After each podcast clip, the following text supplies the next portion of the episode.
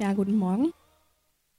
Ähm, Jesus hat mir heute gesagt, während ich lehre, wird er einfach Festungen zerbrechen in euren Herzen. Er wird Festungen zerbrechen in euren Gedanken. Er wird etwas tun, was du gar nicht tun kannst. Und das ist die erlösendste Botschaft heute überhaupt. Er möchte etwas tun, was an deinem Kopf vorbeigeht, ins Herz hinein. Etwas, was ihm alleine möglich ist. Und dafür möchte ich ihn einfach preisen und möchte ihm alle Dankbarkeit geben, dass er es liebt, uns zu befreien. Ich starte mit einem Bibelvers und zwar Psalm 50, 23. Wer mir dankt, der bringt ein Opfer, das mich ehrt.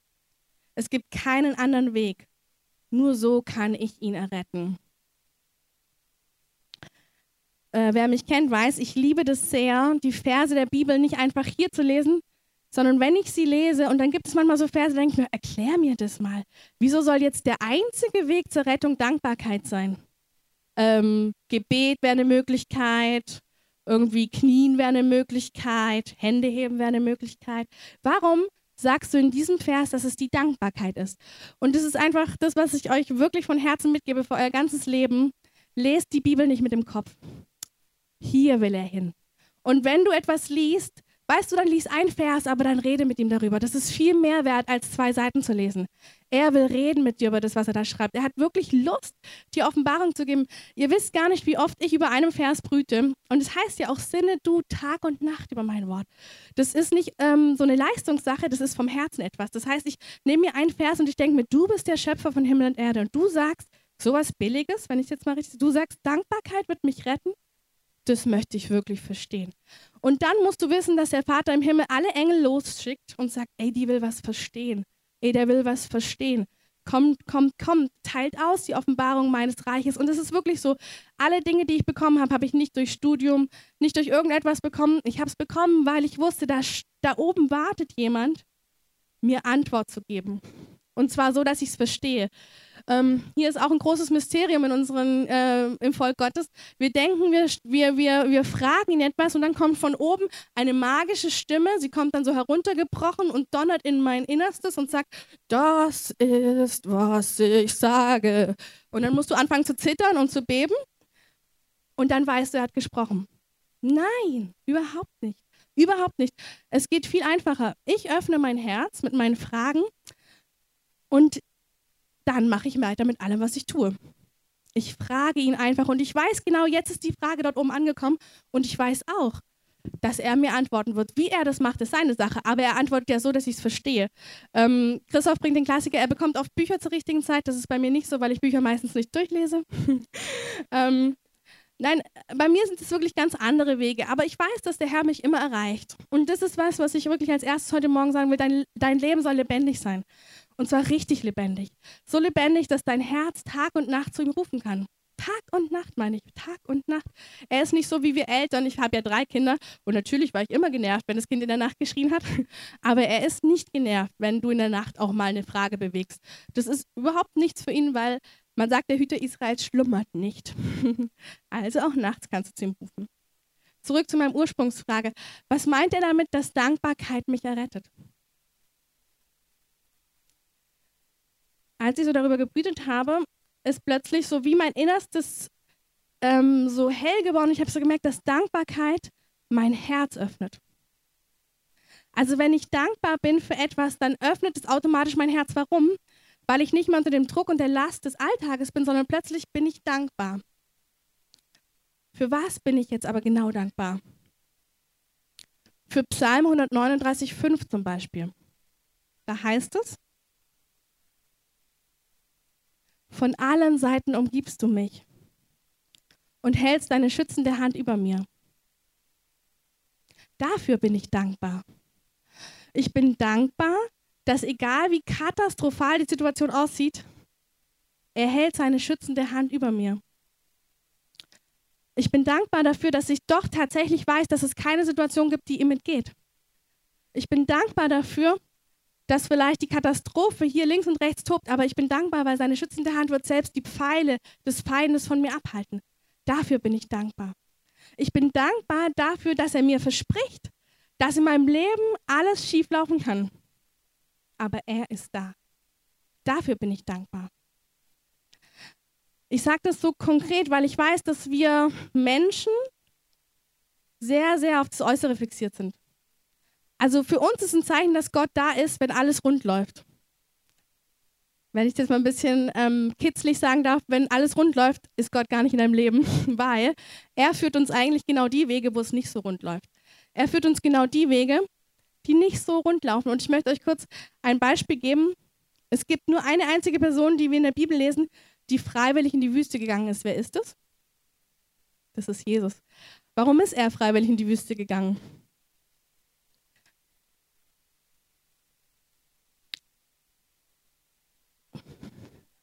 Irgendjemand hat gesagt, er ist, er ist in die Wüste gegangen, weil er gemerkt hat, für den nächsten Schritt seines Lebens braucht er mehr Gott. Er hat gewusst, wenn ich mehr Salbung, mehr Kraft auf meinem Leben brauche, dann muss ich an einen Ort gehen, wo es mir nicht einfach zufällt. Ich muss an einen Ort gehen, wo er ganz neu erkennt, dass Gott der Vater ist. Und zwar der Vater, der alle Zeit dort ist.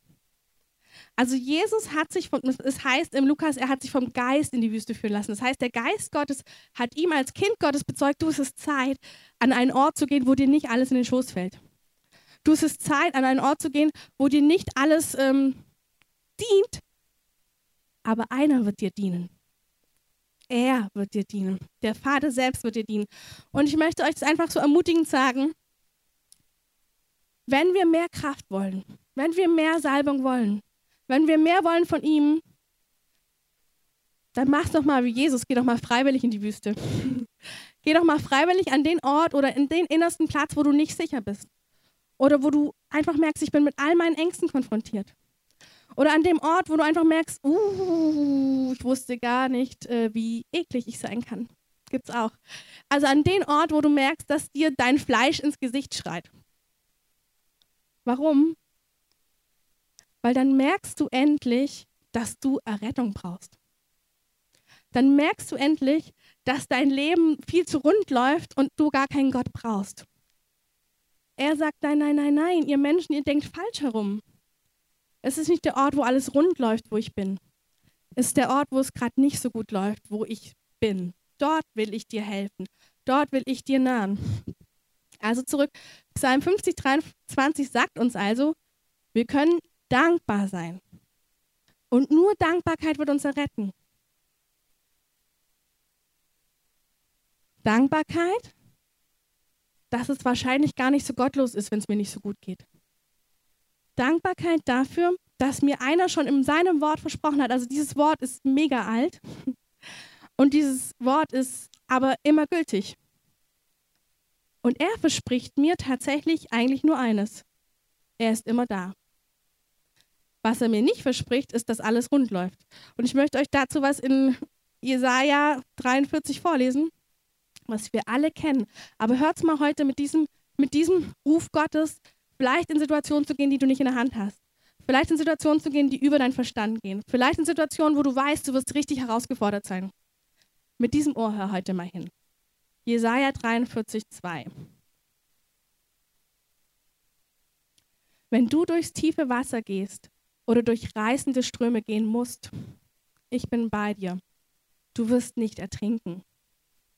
Und wenn du ins Feuer gerätst, bleibst du unversehrt keine Flamme wird dich verbrennen. Denn ich, der Herr, bin dein Gott, der heilige Gott Israels. Ich bin dein Retter. Da steht noch, ich bezahle ho hohes Lösegeld für dich, für deine Befreiung. Was möchte er damit eigentlich sagen? Er möchte sagen, durch den Tod von Jesus hat er alles bezahlt, dass du nirgends mehr alleine bist. Durch den Tod von Jesus hat er bezahlt, dass du durch die schlimmsten Situationen gehen kannst. Aber er ist bei dir. Er will zur Quelle des Lebens werden. Das sagt er im Psalm 36. Er sagt, ich bin die Quelle des Lebens. Ich bin es. Und ich bin eifersüchtig, wenn du aus anderen Quellen lebst. Ich bin eifersüchtig. Ich möchte das nicht. Ich möchte dich führen an Orte, wo ich das Quellwasser bin, wo ich allein das Quellwasser bin. Nochmal zurück. Psalm 50, 23. Warum kann ich jetzt dankbar sein? Weil ich möchte einen Gott kennenlernen, der über allem ist. Ich möchte einen Gott kennenlernen, der mein echter Frieden ist, wenn die, der Umstand mir wirklich keinen Frieden mehr gibt. Ich möchte einen Gott kennenlernen, der meine Freude ist, wenn der Alltag gar nicht so fröhlich ist. Ich möchte einen Gott kennenlernen, der wirklich der ist, der im Wort Gottes sagt. Und wenn du das auch möchtest, ich gehe davon aus, du möchtest das, dann hör mal hin, wo der Geist dich hinführt. Hör mal genau hin, was Gott dir sagen möchte. Hör mal genau hin, ob es doch ein, eine Möglichkeit gibt, wo er sagt, guck mal, wenn du das machen würdest, dann würde ich ein Stückchen mehr von deinem Herzen haben. Dann würde ich ein Stückchen mehr zu dieser Quelle werden, nach der du eigentlich hungerst. Du hungerst nämlich nach irdischer Freude. Du hungerst nämlich nach, äh, du hungerst nach himmlischer Freude. Und du hungerst nach himmlischem ähm, Frieden. Du hungerst danach. Deine Seele wird nie satt werden, wenn sie an irdischen Frieden und an irdischer Freude ähm, sich sättigt. Dann wird sie immer schreien. Sie wird, sie wird schreien aus der Tiefe ihres Herzens und sagen, nein, nein, nein, ich hungere nach diesem Frieden. Und ich hungere nach dieser Freude. Dort hungere ich. Und dann wird der Geist Gottes wahrscheinlich zu dir sagen, gut, dann folge mir. Dann folge mir an einen Ort, den du nicht kennst. Ein Ort, wo deine Sicherheit nicht mehr dort ist. Aber an diesem Ort werde ich zur Quelle werden. Darum kannst du dankbar sein. Dankbar dafür, dass es einen Gott gibt, der wirklich zu dieser Quelle werden möchte. Dankbar dafür, dass er der Erste und der Letzte sein möchte in deinem Leben. Dankbar dafür. Dankbar dafür.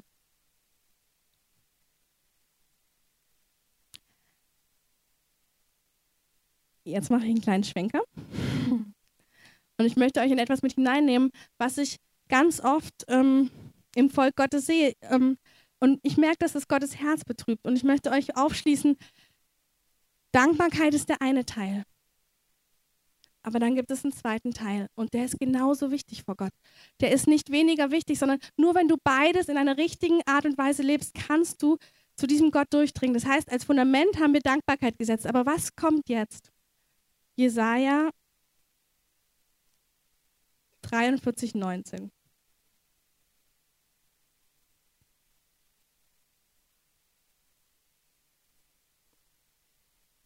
Schaut nach vorne, denn ich will etwas Neues tun. Es hat schon begonnen. Habt ihr es noch nicht gemerkt?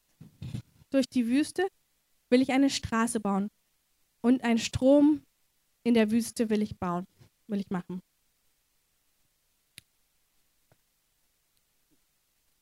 Jesus hat mal zu mir gesagt, weißt du, wenn du in der Wüste bist, dann siehst du natürlich mehr Sand als den kleinen Strom, den ich schon gelegt habe. Natürlich, stellt euch das mal vor. Also ihr seid in der Wüste, die ist kilometerlanger Sand. Also kilometerlang. Es ist ja eine Wüste. Also kilometerlang. Und irgendwo hat er da schon Strom reingemacht. Also irgendwo in dieser kilometerlangen Wüste ist ein kleiner Strom. Und dann hat Jesus zu mir gesagt, weißt du, ich verdamme dich nicht, dass du den Sand siehst. Wer würde ihn nicht sehen? Also wer würde nicht die Wüste sehen? Und das musst du wissen. Also wenn Gott dich in die Wüste führt, erwartet er nicht von dir, dass du jetzt den ganzen Tag der Starke oder die Starke bist, die sagt, uh, da ist ein Strom irgendwo dahin, uhuhu, ich schwebe auf Wolke 7. Nein, nein, er rechnet schon mit ein, dass du den Sand vor Augen hast. Das ist ihm nicht ungewöhnlich, dass du diesen Sand siehst.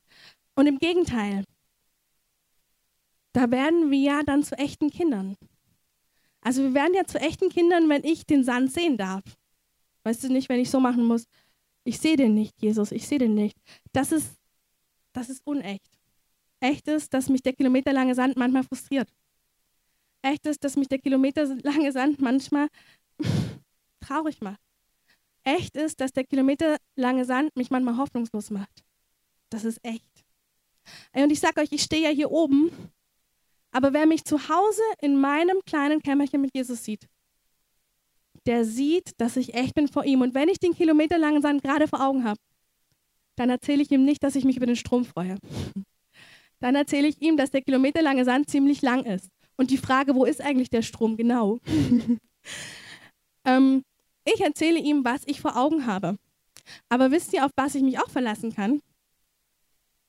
Dass er der Tröster ist Das heißt, wenn ich von einem kilometerlangen Sand erzähle, dann weiß ich, dass da der beste Papa der Welt mich auf den Schoß nimmt und mir sagt, ich weiß, Miri, das sieht ganz schön hoffnungslos aus. ich weiß, Miri, das ist ganz schön viel Sand. Ich weiß, meine Kleine, und ich bin so dankbar, dass du das zu mir bringst, dieses Gefühl, weil ich sehe es genauso wie du. Ich wäre auch froh, wenn schon die ganzen Wasser über der Wüste wären. Ich wäre auch froh, das ganze Ding würde schon leben. Hey, aber wir zwei, wir sind zusammen, oder? Dann fühle ich mich wirklich glücklich. Dann fühle ich mich wirklich aufgebaut, weil es da einen Vater gibt, der mir nicht erzählt, du darfst die Sandkörner nicht zählen und darfst sie auch nicht sehen, sondern sagt, zähl jedes Sandkorn mit mir zusammen, wenn du möchtest. Und danach tröste ich dich über jedes Sandkorn und dann gucken wir, wo der Strom ist. Dann nehme ich dich mal mit und ich zeige dir den Strom. Und wisst ihr, deswegen liebe ich Jesus so. Deswegen kann ich Stunden zu Hause mit ihm verbringen. Darum liebe ich das, mich auszubreiten vor ihm, weil bei ihm darf ich sein, wer ich bin. Bei ihm darf ich diese Person sein. Und sogar noch mehr, wenn ich es nicht bin, ist er traurig. Wenn ich vor ihm eine Maske aufsetze, dann fühlt er sich traurig. Also er fühlt sich traurig. Weil was ist eigentlich, was die ganze Bibel uns von Anfang bis Ende sagt? Er sehnt sich nach Herzen. Er sagt, er sagt es zu den Israeliten, ich sage es einfach, ihr seid ein Volk, das mich mit den Lippen ehrt, aber euer Herz ist fern von mir. Und wieder sage ich euch, jetzt nicht mit dem Kopf hören, sondern hört es mal mit einem leidenschaftlichen Gott, der sagt, was habe ich dir getan? Was habe ich dir getan, dass du dein Herz von mir verschließt? Was? Und es sagt er nicht anklagend, sondern er sagt es, wer hat dir denn jemals erzählt, dass du von mir nicht echt sein darfst? Wer hat dir denn gesagt, dass du mir vorspielen musst, dass du den Strom siehst, wenn du gerade die Wüste siehst? Wer hat dir das denn gesagt, mein Kind? Niemand. Und sein ganzes Ziehen ist eigentlich ein Ziehen danach, dass du in seinem Allerheiligsten echt bist.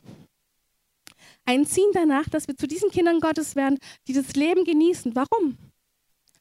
Weil sie in der Wüste weinen dürfen. Oder warum? Weil sie in der Wüste, wenn sie geweint haben, den Tröster gefunden haben, der wiederum sagt, hey, hier ist der Strom. Und dann sagst du wieder vor den Leuten, hey, ich habe einen Strom gesehen. Versteht ihr? Also ich erzähle euch hier oben nicht, dass ich einen Strom gesehen habe, weil ich das weiß, sondern weil ich zu meinem Vater gegangen bin, als ich nur Sand gesehen habe. Als die Wüste mir unendlich heiß schien, ich hasse, wenn es zu heiß ist, und als die Wüste unglaublich weit war, da bin ich zu jemandem gerannt. Täglich renne ich dahin. Und ich erzähle ihm von der Wüste, von dem Sand, von dem Schmerz, von, dem, von der Hitze, von dem unerträglichen Umstand, in dem Wissen, dass jetzt mein Vater zu mir kommt, oder er ist ja schon da, mich in die Arme nimmt und sagt, wir gehen zusammen durch. Ich habe den ganzen Preis bezahlt, dass du nie wieder alleine bist. Und egal wie heiß es ist, du bist nicht alleine. Und egal wie lang es aussieht, du bist nicht alleine. Und damit kommt etwas zustande, was der Herr wirklich getan hat am Kreuz. Eine Erlösung, dass alle Einsamkeit zunichte gemacht ist. Eine Erlösung, dass ich mich vor keiner Situation mehr fürchten muss. Eine Erlösung, dass ich weiß, und jetzt kommt wieder der Knackpunkt, wir hören das schon wieder so, ich muss mich nicht fürchten. Nein, nein, hör es mal andersrum. Eine Erlösung, dass ein Papa darauf wartet, dass du von deiner Angst erzählst. Also dafür ist Jesus gestorben. Er ist dafür gestorben, dass ich jetzt zu einem Vater alle Zeit gehen kann, dass mich nichts mehr von diesem Vater trennt. Mich trennt nichts mehr von diesem Vater. Mich trennt einfach nichts mehr. Das heißt, ich habe jeden Tag Zugang zu dieser unglaublich wunderschönen Liebe, die mich aufbaut, die mich liebt, die einfach nur da ist, die, die mir vergibt. Zu dieser Liebe habe ich wirklich Zugang. Also das ist der höchste Preis, den man bezahlen konnte. Und ich merke immer wieder, dass Jesus diesen, diesen, diese Festung knacken möchte. Dass wir irgendwie das Gefühl haben, wir sollen stark sein vor Gott. Also wir sollen ungefähr so sein, Wow, wow, der Strom der Wüste, yeah, yeah, yeah. Und Gott sagt sich, äh, würdest du mir mal kurz erzählen, wie es dir wirklich geht? Könntest du mir einfach mal ganz kurz sagen, wie es dir wirklich geht? Komm, dann will ich der sein, der Starke. Dann will ich der Auferbauer sein. Dann will ich der sein. Ich habe das mein Leben lang so mit Jesus gemacht und dann gab es eine Situation, da dachte ich, na, vielleicht kann ich es ja auch mal anders machen. da habe ich irgendwie eine ganz ähm, von meiner Familie was ganz Trauriges gehört und es war, war sehr traurig für mich. Und ich habe gemerkt, naja, ich kann ja jetzt einfach auch mal Anbetung machen und den Himmel direkt runterholen. Lass ich mal den ganzen, in Anführungsstrichen, Erzählungsteil und gehe mal direkt, weil ich habe ja jetzt schon so viel Gott, ich brauche das ja nicht mehr, dass ich ihm alles erzähle. Der weiß es ja eh. Und mein kleiner Junge war dabei. Und dann habe ich zu ihm gesagt, Janis, ähm, dieser Person aus unserer Familie geht es gerade ganz schlecht. Komm, wir machen richtig Anbetung jetzt. Und wir rocken jetzt, dass Jesus diese Person berührt. Und ich fange so an, wirklich von ganzem Herzen Anbetung zu machen. Und wirklich aus dem Nichts unterbricht mich der Geist Gottes und sagt, was machst du da? Bist du nicht mein Kind und weißt du nicht, wie schön es ist, dein Herz vor mir hinzulegen? Und dann habe ich gesagt, ja doch, aber ich bin doch jetzt stark geworden. Und sagte, mm -mm, das möchte ich von dir gar nicht. Ich möchte, dass du weiter meine schwache Miriam bleibst die, die beständig vor mir als erstes mit ihrem Herzen ist. Und ich will dich aufbauen und ich will Lobpreis auf deine Lippen legen. Ich will Lobpreis auf deine Lippen legen. Ich möchte den Lobpreis auf deine Lippen legen. Und dann habe ich meinem Sohn gesagt, du Janis, Jesus hat gerade zu mir gesagt, dass ich doch erstmal einfach weinen soll, weil mir das richtig weh tut, dass es der Person nicht so gut geht. Eigentlich tut es mir richtig weh. Und dann hat er gesagt, okay, Mama, dann gehe ich spielen. ähm, und ähm, dann habe ich erstmal einfach mein Herz vor ihm ausgeschüttet. Und dann wirklich, dann, wie ich das einfach kenne, dann ist alles rausgeflossen gewesen und dann kam wirklich dieser Tröster, den ich so liebe, der jede meiner Tränen aufgefangen hat und hat mir plötzlich den Geist des Glaubens gegeben. Und es war plötzlich wunderschön. Also es war nicht ich, die mir Glauben aufgesetzt hat. Es war er, als ich mein Herz ausgeschüttet habe, hat er etwas anderes in mich hineingegossen. Und dann war ich so, wirklich, das war es nicht. Es kam ein Lobpreis über meine Lippen. Und Janis kam wieder angerannt und hat gesagt, hey, jetzt machen wir Lobpreis. Und es ist einfach wunderschön, auch für die Kinder möchte ich das auch, als Mama möchte ich das sagen. Auch für die Kinder ist es wunderschön, wenn die Kinder sehen, dass ähm, Jesus wirklich der beste Freund ist. Nicht irgendwie so theoretisch, sondern er erkennt mich, er will mich so, wie ich bin, er will meine Emotionen so, wie ich bin, will er mich haben.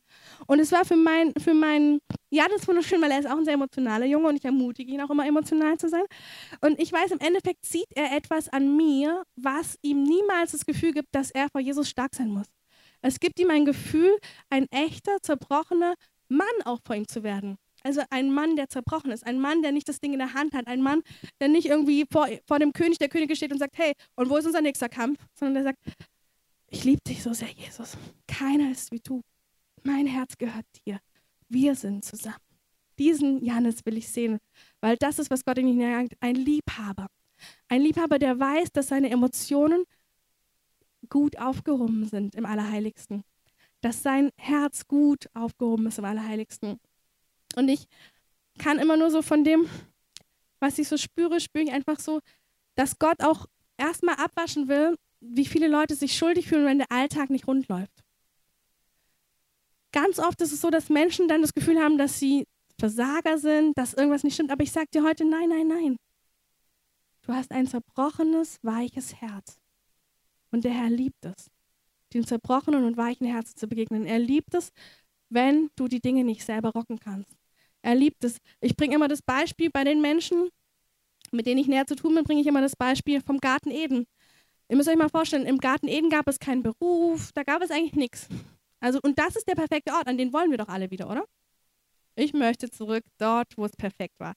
Aber was hat Gott gesagt, was ist perfekt? Es ist perfekt, wenn Adam und Eva vor mir sind einfach als meine Kinder. Es ist perfekt, wenn sie mit mir leben. Es ist perfekt, wenn ich ihnen darin begegnen darf und ihnen zeigen darf, wer sie sind und wenn sie das in die Welt hinaustragen.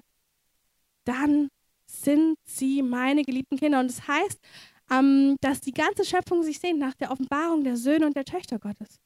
Also die Schöpfung sehnt sich nicht nach einem neuen Ministry, obwohl der auch gut ist. Aber die Schöpfung sehnt sich vor allem nach einem Sohn und nach einer Tochter, die wirklich wissen, dass dieser Gott ihre ganze Art liebt, ihr ganzes Wesen liebt. Die, Schöpfung sehnt sich danach, dass du nicht mehr jemand bist, der sein, der sein Leben selber in der Hand hat, sondern jemand, der zerbrochen ist vor zerbrochen. Eine Zerbrochenheit, die nur der Herr, die er bewirken möchte. Und ich, ich möchte dir so sagen, ich habe mir das so aufgeschrieben. Angenommen, du befindest dich in der Wüste. Sehr wahrscheinlich. Befindest du dich innerlich an einem Ort, wo du dich nicht so stark und eigentlich nicht so gut fühlst, wie du dir das vorstellst, wäre das richtig. Dann möchte ich dir sagen, nein, nein, nein. Du bist genau am richtigen Ort. Du bist genau in der richtigen Herzenseinstellung. Du bist genau mit dem richtigen Herzen. Denn er, er schafft einen Weg als Tröster zu dir. Einer, vor dem du deine Tränen nicht mehr verstecken musst. Er schafft einen Weg zu dir, dass er der Lehrer sein darf. Wie schön wäre das, wenn du immer deinen kleinen Taschenlehrer bei dir hättest, der dir genau sagt, was jetzt gut ist und was jetzt nicht gut ist. Der einfach genau weiß. Hey, den Lehrer hast du in deiner Tasche. Durch den Tod von Jesus hast du einen Geist in dir, der dich lehren kann. Du hast durch den Geist Gottes auch einen beständigen Geist in dir, der dich befreien kann. Der dich innerlich befreien kann, dass du nicht eine Maske aufsetzen musst. Wisst ihr, diese Befreiung braucht es am meisten. Wir gucken immer so nach der äußeren Befreiung und wo können wir noch außen befreit sein? Gott sagt dir, es gibt eine innere Befreiung. Es gibt eine innere Befreiung, dass du keine Maske mehr brauchst, dass du leben darfst, dass du lebendig sein darfst. Er will dich befreien. Dieser Gott befreit dich, dass du dein Herz, deine Gefühle leben darfst dass du den Ort des Allerheiligsten nicht mehr als irgendeinen Ort kennst, der so weit weg ist, sondern der Ort des Allerheiligsten ist dort, wo du du sein darfst. Dort, wo ein Gott alles bezahlt hat, dass du du sein darfst. Dass alle falsche Stärke, jede Maske abfällt und du einfach nur du bist. Dieses wunderbare Geschöpf, das er geschaffen hat. Dieses wunderbare Geschöpf, das nur so fühlen kann, wie du fühlst. Es gibt keine zweite Person auf dieser Welt, die fühlt wie du. Die gibt es nicht. Es gibt keine Person auf dieser Welt, keine, die so einzigartig geschaffen ist. Die so einzigartig geschaffen ist mit ihren Gedanken. Die so einzigartig geschaffen ist mit ihrem Herzen. Es gibt keine zweite. Und darum sehnt sich Jesus so sehr, im Allerheiligsten dich zu treffen. Dich, so wie du bist. So wie du bist. Das größte Glück, als er dich geschaffen hat, war, dass er, dass er gehofft hat, dass du eines Tages echt sein würdest vor ihm. Dass du eines Tages weißt, wer der Vater ist, der dich bedingungslos liebt. Als er dich geschaffen hat, hat er nicht an ein Ministry gedacht. Da hat er eigentlich an dich gedacht. Ich vergleiche das immer mit so, wenn, wenn normale Menschen, alles vom Übernatürlichen geht ins Natürliche, vergleiche ich das immer mit normalen Eltern. Wer von uns hat schon jemals geplant, ich mache jetzt mal einen Polizisten? Oder wer von uns hat schon mal geplant, okay, wenn wir jetzt heute, dann wird es ein Politiker. Ähm, ja, wir Eltern haben uns ausgedacht, wir wollen heute mal jemanden zeugen, der richtig krass die Hip-Hop-Szene verändert. Ja, aber das ist, ihr müsst es verstehen, das ist nicht der Gedanke Gottes als erstes. Der Gedanke Gottes als erstes ist, dich zu haben, dein Herz zu haben. Der Gedanke Gottes ist, dass du keine Mauern, keine Wände mehr vor ihm hast, vor allem keine Scham. Der Gedanke Gottes ist, dass du, wenn du eine Woche hast ohne Gottesdienst, du jeden Tag ihn im Allerheiligsten triffst. Der Gedanke Gottes ist, dass du Tag und Nacht einen Gott hast, mit dem du dich austauscht der Anteil hat an allem, was dich bewegt. Dieser Geist ist auch der Geist, der dich heiligt. Wie oft sehe ich, dass wir uns selbst versuchen zu heiligen? Wie oft sehe ich, dass wir die Sünde von uns nur noch abwaschen wollen und abwaschen wollen und sagt, ey, warte mal, das ist doch mein Job. Das ist doch mein Job. Warum wäschst du dich ständig vor mir? Warum kommst du nicht einfach zu mir? Warum lässt du mich nicht waschen? Ich möchte euch das einfach so ehrlich auch aus meinem Leben erzählen. Es gab eine Phase, da war ich sehr, sehr stark in Sünde verstrickt und ich war auch schon beim Herrn. Und ich wusste, dass er zu mir sagt, den größten Fehler, den du machen kannst, ist dich selbst zu waschen. Der größte Fehler, den du machen kannst, ist die ganze Zeit dich anzugucken, wie schmutzig du bist. Das ist alles nicht dein Job. Das ist nicht dein Job. Und so habe ich wirklich ähm, über mehrere, ich glaube zwei, drei Jahre, bin ich jeden Tag so schmutzig, wie ich war, auf seinen Schoß geklettert. Ich habe mir die Augen zugemacht und habe mir vorgestellt, wie ich jetzt auf seinem Schoß sitze. Und dann habe ich mir vorgestellt, wie er sagt, ich finde dein Herz so schön. Du hast ja gar keine Angst vor mir. du weißt, dass ich dich wirklich liebe. Das wissen so wenige, mein Kind. Du hast den ganzen Preis angenommen. Ich bin dankbar dafür. Den ganzen Preis, dass ich nicht mehr vollkommen sein muss. Den ganzen Preis, dass er mir versprochen hat. Er wird mich waschen, bis keine Sünde mehr übrig ist. Er wäscht mich. Er wäscht mich. Und ihr wisst, das ist, ich sage das so ehrlich, weil wir wissen es ja alle im christlichen Vokabular. Stolz, wissen wir alle, ist die größte Falle. Und doch sind wir alle so stolz. Und doch wollen wir uns selber waschen. Und doch wollen wir den Preis kleiner machen. Und doch wollen wir uns irgendwie neben Jesus stellen und sagen, passt ganz gut mit uns, oder? Aber er möchte er es dir sagen. Trotz deiner ganzen Sünde möchte er dir sagen, es passt so gut mit uns. Es passt so gut mit uns. Trotz deiner Sünde. Wasch sie nicht selber ab. Wasch sie nicht selber ab. Lass dich waschen. Lass dich waschen. Ich möchte das, ich bin eine sehr bildliche Person von meinem Wesen her. Darum gebe ich die Bilder mit. Es ist wunderschön, wenn du dir das mal. Ich habe mir das wirklich so vorgestellt in dem Moment, wie er ganz, ganz schön seine Hand nimmt und so ganz behutsam den Dreck abwäscht. So ganz behutsam. Wisst ihr, nicht so schnell und keiner sieht's. Nee, er hat es sogar genossen, mich in diesem Dreck zu sehen, weil er wusste, nur dann bin ich nicht stolz vor ihm. Wenn ich es zulasse, dass er den ganzen Dreck sieht. Wenn ich es nicht schnell wieder runterkletter und sage, haben wir es erledigt. Nee, ich habe das richtig als Begegnung mit meinem Herrn gefeiert. Ich habe mich da hingesetzt und habe jeden einzelnen Dreck abwaschen lassen. Immer wieder. Und ich habe mir das vorgestellt, weil ich ein Genuss es für ihn ist, mich sauber zu machen. Manchmal habe ich mir vorgestellt, wie der Jesus, der jetzt verherrlicht ist, daneben sitzt. Also ich habe mir vorgestellt, wie der Vater mich wäscht, aber wie Jesus daneben sitzt und sich einfach nur freut. Freut, dass jemand diesen Preis angenommen hat. Freut. Freut, wisst ihr, wie, wie weh das getan hat an diesem Kreuz. Wisst ihr, wie, wie schlimm das war, diese drei Stunden dort zu hängen. Und er hat sich so gefreut, als ich mich habe waschen lassen und waschen lassen. Er hat sich so gefreut, dass ich es annehme. Er hat sich so gefreut darüber.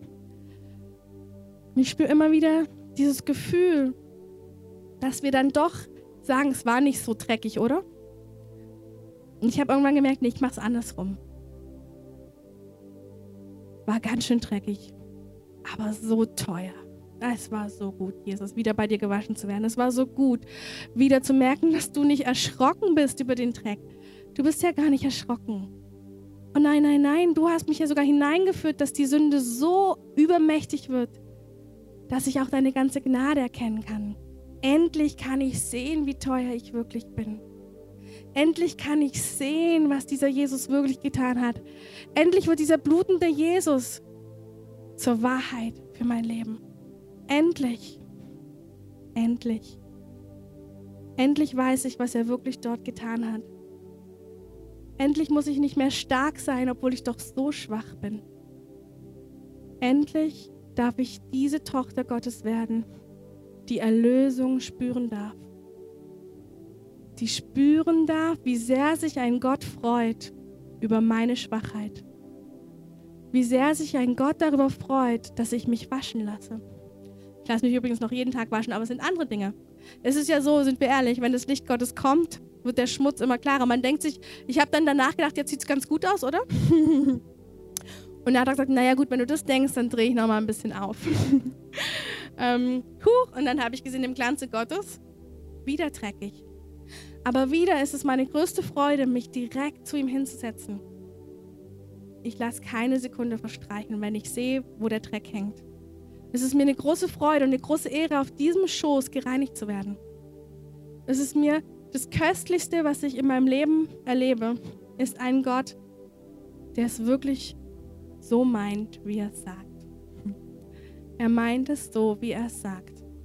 Und er wird beständig in deinem Leben dich waschen wollen. Paulus, der große Apostel, schreibt am Anfang seines Weges mit Jesus, ich bin kaum geringer als die Apostel. Da ist noch ganz viel eigene Stärke. Und man kann chronologisch ungefähr sehen, dass einer seiner letzten Briefe, da schreibt er folgendes. Ich bin der größte Sünder von allen. Warum? Nicht, weil er unter Verdammnis hängt, wie wir denken. Nee, nee, der Mann hängt nicht unter Verdammnis. Der Mann ist im hellsten Licht der Ewigkeit. Im hellsten Licht seines Gottes kann er ohne Verdammnis sagen, ich bin der größte Sünder von allen. Weil Gott hat immer noch irgendetwas, wo er besser ist und wo er reiner ist und wo er heiliger ist. Und wo er sein Leben lang einfach nur sagt, wer will heiliger werden, aber nicht unter Druck, sondern wer hebt seine Hand? Wer erkennt, dass die Sünde doch nur dafür gemacht ist, dass sie eine abwaschen darf? Wer erkennt, dass wenn das Licht von Gott heller wird, es niemals um Verdammnis geht, sondern um eine Reinigung, eine Waschung, die er selbst vollzieht an dir? Und ich möchte dir das von Herzen sagen, warum ich Stunden mit ihm verbringe, ist, weil ich dort gewaschen werde, weil ich dort nur gute Worte höre, weil ich dort weiß, dass er nicht die Taten meines Lebens bewertet, sondern er bewertet etwas ganz anderes. Er bewertet ein Herz. Ein Herz, das sich entschieden hat, vor 12 oder 13 oder 14 oder 15 Jahren, ihm zu glauben. Ihm zu glauben, dass wenn ich sündige, er mich wäscht. Dass ich ihm entschieden habe vor 15 Jahren, ich mich entschieden, okay, dein Wort, das nehme ich beim Wort. Und wenn jeder Mensch auf dieser Welt mir Dinge erzählt und ich sie nicht beim Wort nehmen kann, dich, mein Gott, dich nehme ich beim Wort. Und alles, was du mir sagst in deinem Wort, soll in meinem Herzen leuchten, soll mein Herz hell machen, soll mich zu dir ziehen. Das Wort Gottes zieht dich zu ihm, wenn du sein Herz kennst. Wenn du weißt, dass alles, was er sagt zu dir, und wenn es auch schwere Gehorsamschritte sind, dann sagt er es doch, weil er dich haben will, weil er dein Herz haben möchte. Und vielleicht auch, weil er weiß, dass genau in dieser Phase, wo er dich hineinführt, du deine ganze Sünde sehen wirst. Deine ganze Unreinheit. Deine ganze Rebellion. Alles, wo du gar nicht so bist, wie du dachtest, dass du bist. Aber dann tut er es aus Liebe. Denn sein Werk am Kreuz war viel zu teuer, auf das wir auch nur einen Tag verstreichen lassen können wo wir diese Errettung nicht annehmen. Wenn ich morgens aufwache, dann weiß ich eines. Ich brauche dich heute. Ich brauche dich, du bist mein Retter. Ich weiß schon, dass du der bist, mit dem ich gerne durchs Leben gehe, weil du bist nicht ein Ankläger. Du bist nicht ein Perfektionist. Du bist nichts von all dem. Du bist der perfekte Gott der am Kreuz sein Leben gegeben hat für mich. Und dessen will ich mich rühmen. Dessen will ich mich rühmen. Ich will nicht vor den Leuten stehen und sagen, ey, ich habe hier voll das super Leben gerockt mit Jesus. Nee, ich stehe hier. Ich sage, ich habe erkannt, dass ich schon beim Aufwachen ihn brauche. Dass ich schon beim Aufwachen jemanden brauche, der mich liebevoll wäscht, der mir liebevoll begegnet, der mir seine wunderbaren Gedanken über mich sagt. Ich brauche ihn. Wir sind sein Volk. Wir sind sein Volk. Wir brauchen ihn. Wir brauchen ihn nicht für die Ministries, für unser Leben. Wir brauchen ihn für unser Leben. Und wenn du das zulässt in deinem einzigen Leben, das du hast, dann wirst du so erstrahlen, dann wird alles in dir hell werden. Und Menschen werden hören, warum du strahlst. Denn du hast einen Erlöser gefunden. Du hast einen gefunden, bei dem du echt sein darfst. Du hast einen gefunden, der dich geformt hat im Mutterleib und der so gute Gedanken über dich hat. So gute Gedanken, wie du nicht selber über dich hast. So gute Gedanken, die dir immer flöten gehen, wenn du es falsch gemacht hast. Wisst ihr, wonach die Welt hungert? Echt sein. Die Welt hungert danach, echt zu sein. Ich habe mal irgendwie so einen Abend gemacht und danach hat äh, jemand zu mir gesagt, hey, ich habe das, was du mir erzählt hast, Menschen gesagt, die nicht glauben. Und die waren so berührt davon die waren so berührt davon, dass man in dieser Welt echt sein darf. Dass es einen Ort gibt, an dem jemand mich einfach nur liebt. Dass es einen Ort gibt, wo der ganze Perfektionismus abfällt. Und das Schöne ist, ich kann es euch versichern, mein Leben, das klingt jetzt komisch, ist sehr fruchtbar deswegen, weil ich vor ihm nicht fruchtbar bin. Ich lasse mich von ihm fruchtbar machen, jeden Tag neu. Mein Leben ist deswegen so fruchtbar und deswegen, wenn ich mich mit Menschen treffe, sind sie, das klingt so blöd, aber sind wirklich auferbaut, sind wirklich glücklich, sind wirklich irgendwie befreit von Lasten, weil ich mich selbst befreien lasse, weil ich selbst einen Befreier brauche, weil ich von Anfang bis Ende wusste, als ich diesen Jesus zum ersten Mal gesehen habe, dass er vollkommen ist und ich bin es nicht. Und ich habe mich damit versöhnt, dass wenn ich von dieser Erde gehe, ich wahrscheinlich nur mehr ihn rühmen werde und weniger von mir halten werde. Aber wunderschön. Weil wenn ich wenig von mir halte, erwarte ich auch nicht so viel von mir. Und wenn ich nicht viel von mir erwarte, fühlen sich Leute angezogen von mir. Weil da ist ja endlich mal eine Person, die die ganzen Jochs der Welt nicht mitverteilt. Da ist ja endlich mal eine Person, die das Joch, das sie sich selbst hat nehmen lassen, auch nimmt von anderen.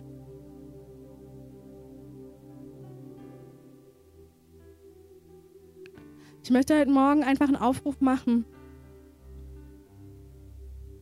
Ich möchte einfach sagen, wenn du spürst, dass du Sehnsucht hast, in diesen Allerheiligsten zu sein, wenn du Sehnsucht hast, dass deine Masken, deine Ketten abfallen vor deinem Gott, wenn du einfach nur du sein möchtest vor ihm, dann streck ihm heute Morgen deine Hand entgegen. Ich werde beten, ich werde den Geist Gottes ausgießen, ich werde, der Herr wird etwas zersprengen in deinem Innersten, das, was du nicht sprengen kannst. Er ist dieser Befreier. Er ist der, der dir anbietet, deine Masken wegzunehmen. Ich sag dir eins, die Frage wird sein, ob du das im Alltag möchtest. Die Frage, die er dir stellen wird, jeden Tag beim Aufwachen, ist, willst du, dass deine Maske heute vor mir weg ist?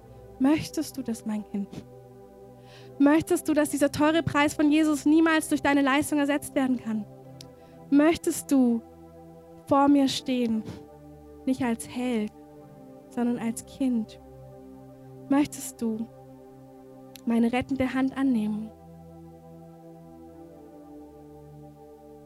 Ich kann euch bezeugen, wenn ich es niemandem erzählen wüsste, wüsste niemand, dass ich mich jeden Tag waschen lasse. Das heißt, das Schöne ist, er strahlt über dir. Versteht ihr?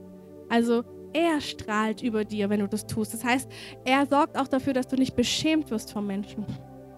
Er beschämt dich nicht, sondern er lässt dich erstrahlen, sodass jeder fragt, warum bist du, wie du bist?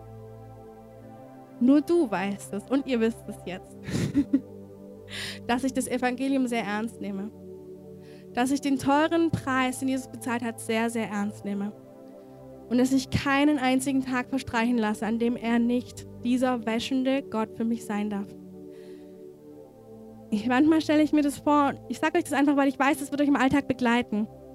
Ich stelle mir manchmal vor, wie sein Blut, man weiß ja, dass er am Kreuz geblutet hat und das Bluttropfen runtergefallen. Manchmal stelle ich mir vor, wie ich mich unter das Kreuz stelle. Und dann stelle ich mir vor, wie dieser Bluttropfen mich jetzt berührt. Und dann muss ich jetzt schon wieder weinen, weil das ist das Schönste, was ich mir vorstellen kann. Das ist das Schönste für mich.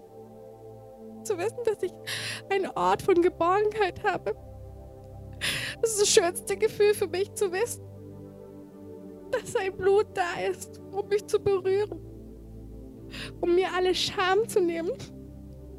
Das schönste Gefühl für mich ist, an diesem Kreuz zu stehen und zu wissen, dass er glücklich ist und ich glücklich bin. Er ist glücklich, weil ich den ganzen Preis annehme und ich bin glücklich, weil er ihn bezahlt hat. Ich bin so glücklich, dass es ihn gibt. Ich bin so glücklich, dass er diesen Preis bezahlt hat und so oft in meinem Zuhause wenn wir beide ganz nah sind. Manchmal, ich kann nicht sprechen von Dankbarkeit oder vor Gegenwart Gottes, weil wisst ihr, was ihn anzieht? Ist das demütige Herz. Wisst ihr, warum mein Mund immer so voll ist mit ihm? Weil ich es liebe, dass er den Preis bezahlt hat. Weil ich es liebe, dass jemand den Preis für mich bezahlt hat. Ich liebe es so sehr. Ich liebe es so sehr, dass ich Fehler machen kann ohne Ende. Ich liebe das so sehr. Es gibt keinen schöneren Ort wie seine Vaterarme. Es gibt keinen schöneren Ort. Es gibt keinen schöneren Ort. Es gibt ihn einfach nicht. Das ist der Himmel auf Erden. Das ist der Himmel auf Erden. wo ich da stehen darf. Das ist der ganze Himmel auf Erden. Ich meine, das ist der Preis. Das ist die Erlösung. Das ist es. Der Himmel auf Erde, der Himmel kommt dort auf die Erde, wo ich erkenne, dass ich diesen Preis brauche. Der Himmel kommt dort auf die Erde, wo ich mir nicht mehr vormache, dass Jesus umsonst gestorben ist. Er ist für mich gestorben mit gutem Grund. Mit gutem Grund. Mit gutem Grund. Und ich möchte einfach heute Morgen euch so, so wirklich einladen, mal zu sagen, hey, dieser Preis ist so kostbar. Dieser Preis ist durch nichts zu ersetzen und schon gleich gar nicht durch deine Leistung. Dieser Preis ist viel zu hoch gewesen. Und ich bete jetzt einfach heute Morgen, ihr könnt eure Hände ausstrecken, ähm, stellt euch einfach hin.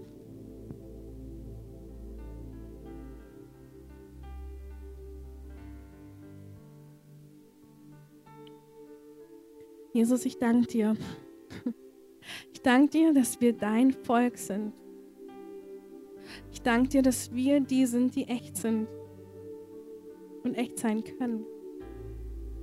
Jesus, ich zerbreche jetzt jede Mauer von Scham, die über deinem Volk ist. Ich sage jetzt in Jesu Namen, dass jede Scham zerbrochen wird. Ich sage, dass der Ankläger der Brüder, der Ankläger der Brüder gehen muss in Jesu Namen. Ich zerbreche jede Scham, jede Kette der Scham. Ich zerbreche dort, wo du dich nicht geborgen fühlst. Ich zerbreche alles, was der Weisheit Gottes widersteht. Ich zerbreche jede Macht der Finsternis, die dich in Ketten legt. Ich zerbreche jede Macht der Finsternis, die dich anklagt. Ich zerbreche jede Macht der Finsternis. Dieses latent schlechte Gewissen. Ich zerbreche jede Macht der Finsternis über dir. Ich sage, du sollst ein erlöstes Kind Gottes sein, das im Allerheiligsten zu Hause ist. Du sollst ein erlöstes Kind Gottes sein, das im Herzen trägt, jeden Tag. Du sollst ein erlöstes Kind Gottes sein, wo alle Mauern abfallen, wo jede Scham, jedes, alles, was dich weghält, auf den Schoß des Vaters zu klettern. Alles, was dich sabotiert, ein Kind Gottes zu sein. Ich zerbreche jede Festung. Ich zerbreche jede religiöse Macht, die dich anklagt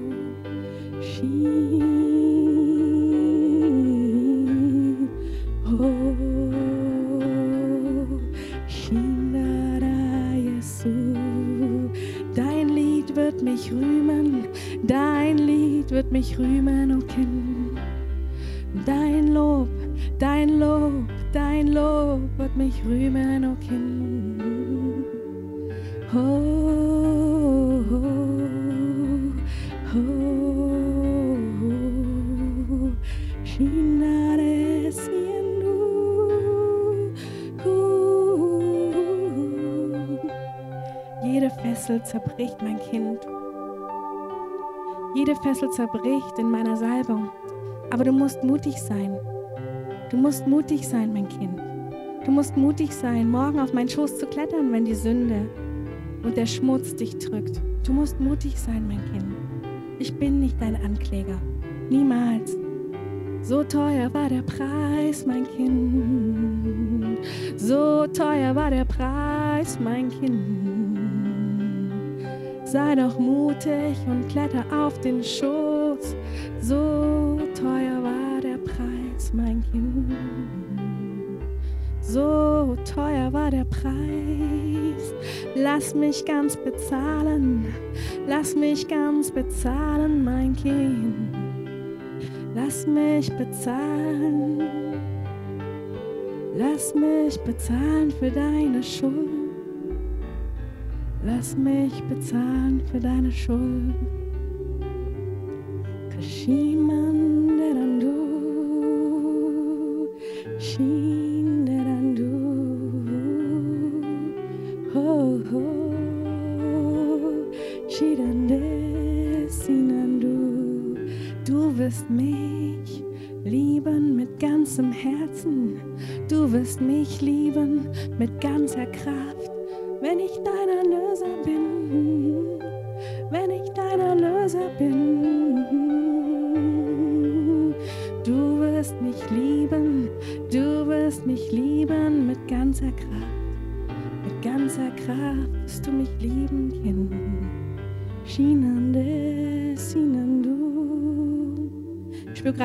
Raum, während ich singe, dass ihr alle eigene Stärke ablegen könnt. Ich sehe gerade, so ein Raum, ich habe den Raum gesehen, so, dann, dann macht es auch ganz visuell, legt diese eigene Stärke ab. Legt es ab, wo du doch den Preis bezahlst. Der Herr ist heute hier, er sagt, er wäscht dich davon, dass du den Preis am Ende doch selbst bezahlen möchtest. Das machst du gar nicht aus böser Absicht. Aber der Herr sagt, hey, leg das heute nieder. Den Preis für dich kannst du wirklich nicht bezahlen. So viel Geld hast du nicht.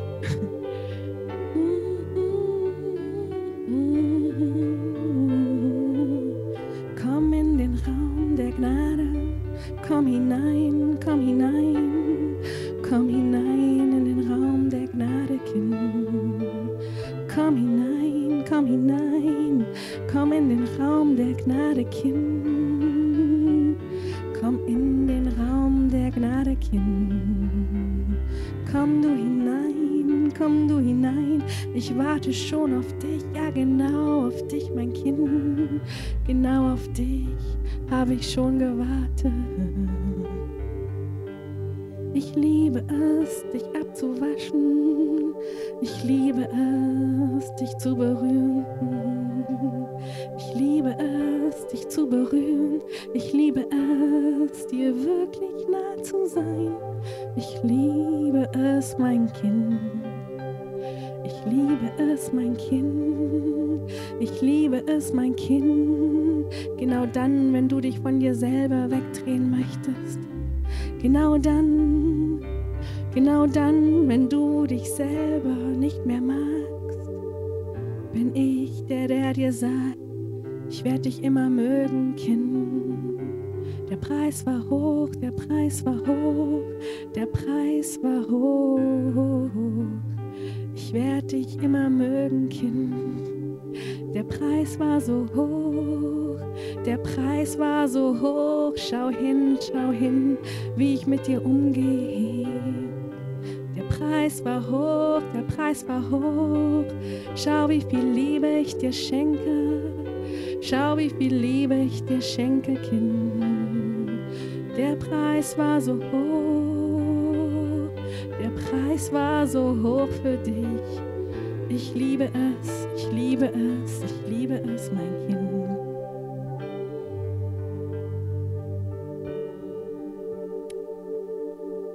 Ihr könnt in dieser Atmosphäre jetzt bleiben. Gerade wenn ihr merkt, ihr seid damit drin, haltet die Augen zu, bleibt da stehen. Ähm, machen es so, die, die spüren, dass Gott sie einfach ruft, der Altarraum hier vorne mitten im Kino ist frei. Wir sind vor dem Thron Gottes. Und wer das spürt, ich lade euch ein, hier mit nach vorne zu kommen, euch einfach hinzustellen, ähm, zu dem Gott spricht. Wir wollen einfach Hände auflegen und wir bleiben in dieser Atmosphäre einfach stehen. Das heißt, wenn für die, die merken, das ist durch, ihr könnt sitzen bleiben leise, ihr könnt noch einen Augenblick warten, aber wir bleiben einfach noch in dem für eine Zeit drin. Und ich möchte euch auch als so Pastor dieser Gemeinde sagen, dass ich euch wünsche, dass ihr mit dem Herzen hört. Jesus war ein Freund von seinen Jüngern.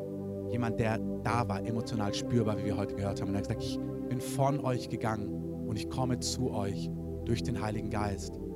Und ein christlicher Autor hat mal gesagt, die Wahrheiten unseres Glaubens müssen mit dem Herzen erkannt, ergriffen und gesehen werden.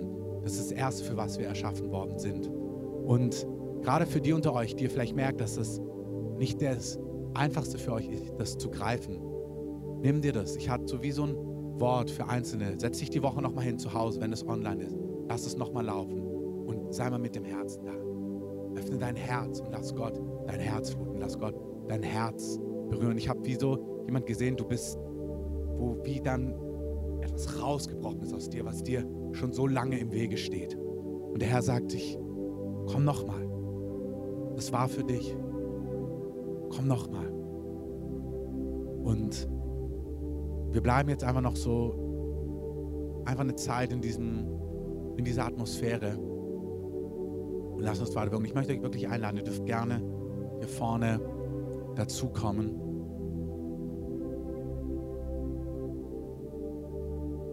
Bevor wir rausgehen, wir warten noch einen Augenblick, weil man spürt einfach so die Gegenwart Gottes und wir wollen so die Zeiten ehren, wir wollen das Kino ehren, aber wir wollen auch den Heiligen Geist ehren, der einfach wäscht gerade. Und es kann sein, dass du merkst, ich spüre das gar nicht. Ich verrate es dir, ich spüre es. Und der, der Raum ist voll von Herrschern des Himmels. Der Herr ist da und dient und macht Dinge.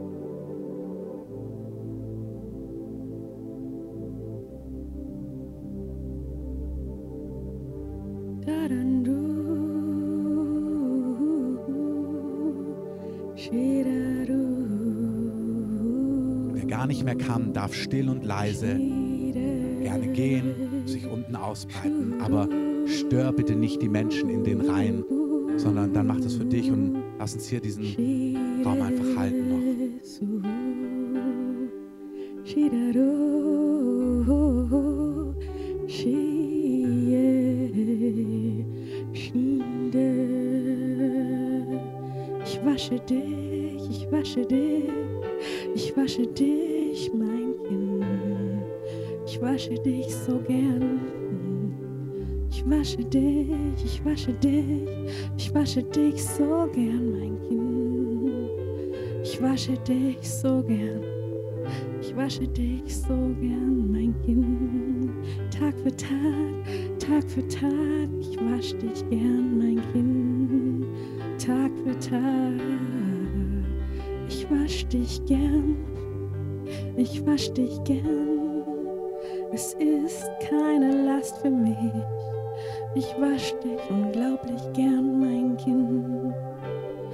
Ich wasche dich so gern, so gern.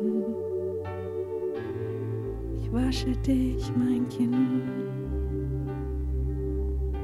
Gerade diejenigen unter euch, die eine Sehnsucht haben, das zu spüren, das Falscheste, was du machen kannst, ist es jetzt richtig machen zu wollen.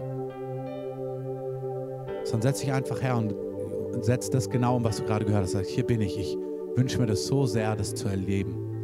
Und dann sei in ganzem Frieden vor ihm. Verkrampf dich nicht, geh nicht auf den richtigen Empfangsmodus, sondern vertraue einfach die Tatsache, dass du dich vor ihm hinsetzt und sagst, Papa, König Jesus, das ist, was ich mir wünsche.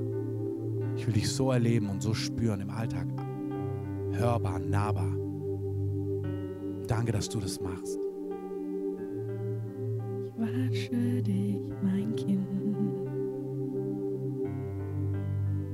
Also wenn du spürst, dass du innerlich kompliziert bist, lass das, leg das ab. Deine Schuld, mein Kind. Vertrau ihm einfach. Er macht heute was. Er macht was an dir, genau jetzt gerade. Wenn du deine Schuld siehst, dann nur, weil ich das Licht heller mache, Kind. Wenn du deine Schuld siehst, dann nur, weil ich das Licht heller mache, Kind. Weil ich dir näher komme, weil ich dir näher komme. Dir näher komme, dann siehst du in meinem Licht, siehst du, wer du wirklich bist. Doch das zieht dich zu mir, das zieht dich zu mir. Zerbrochenheit, Zerbrochenheit zieht dich zu mir. Zerbrochenheit ist, was ich suche, Kind. Zerbrochenheit ist, was ich suche, Kind. Zerbrochenheit, Zerbrochenheit vor mir. Es zieht mich so an, mein Kind. Zerbrochenheit ist, was ich suche. Zerbrochenheit ist, was ich suche, Kind. Zerbrochenheit, es zieht mich an, es zieht mich so sehr zu dir, mein Kind. Zieht mich so sehr, wenn du zerbrochen bist. Dann darf ich dein Befreier sein, dann darf ich dein Retter sein. Dann sind wir Best Friends, dann sind wir beste Freunde dann kann dich nichts von mir trennen, Kind. Dann kann dich gar nichts von mir trennen, Kind. Kann dich gar nichts von mir trennen, Kind. Dann kann dich gar nichts von mir trennen, Kind.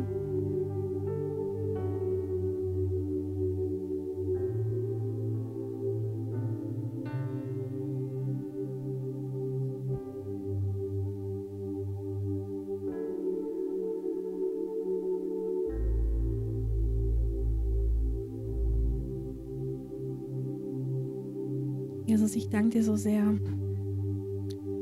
dass du heute den Vorhang so weggezogen hast, dass du Golgatha sichtbar gemacht hast, dass du dein Kreuz aufgestellt hast. Und Herr, von ganzem Herzen bitte ich dich um die Gnade, dass wir es nicht vergessen. Ich bitte dich um die allumfassende Gnade Gottes, dass unser Alltag von dem Kreuz Christi geprägt ist. Dass unser Denken, aber vor allem unser Fühlen geprägt ist von einem Gott, der geblutet hat auf Golgatha von einem Gott, der sein Blut so gerne schenkt, jeden Tag neu. Von einem Gott, der geradezu wartet, dass wir unsere Schuld nicht mehr verstecken. Wir sind alle schuldig, doch er hat uns so sehr geliebt.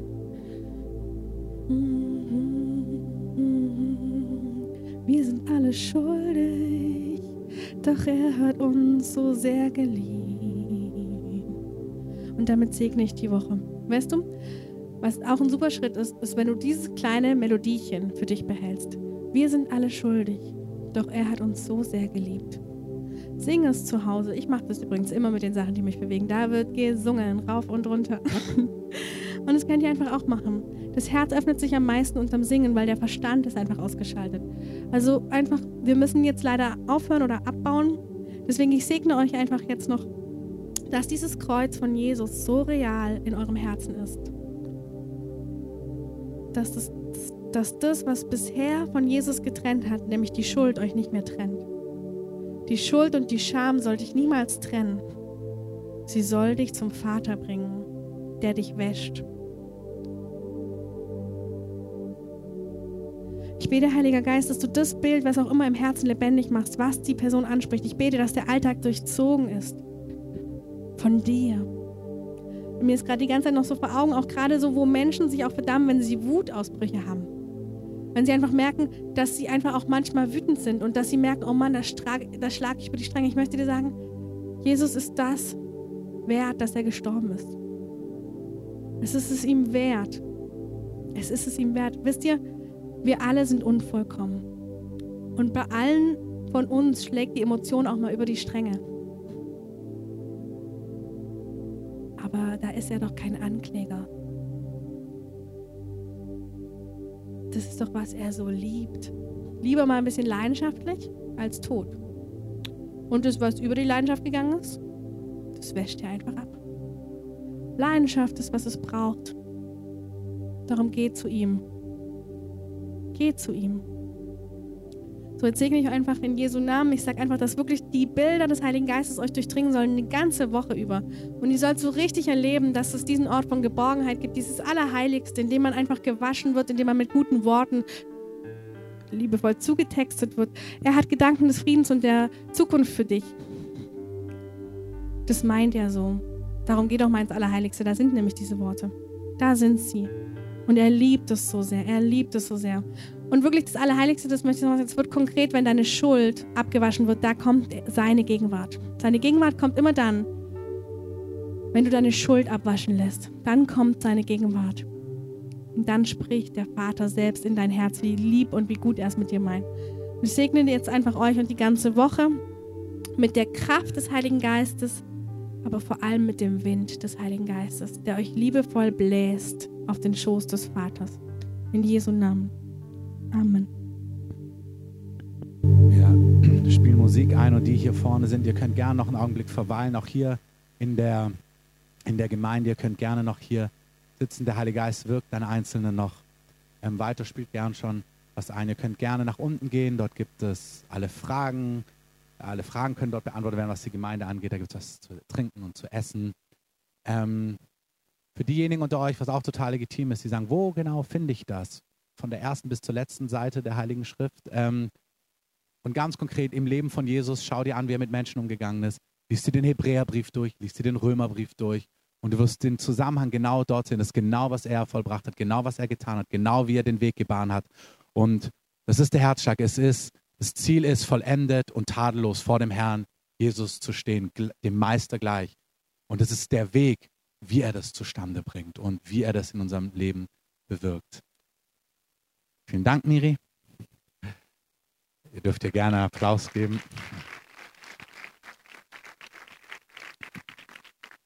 Und wie gesagt, bleibt gerne noch sitzen oder stehen oder geht gerne nach unten. Gott mit euch.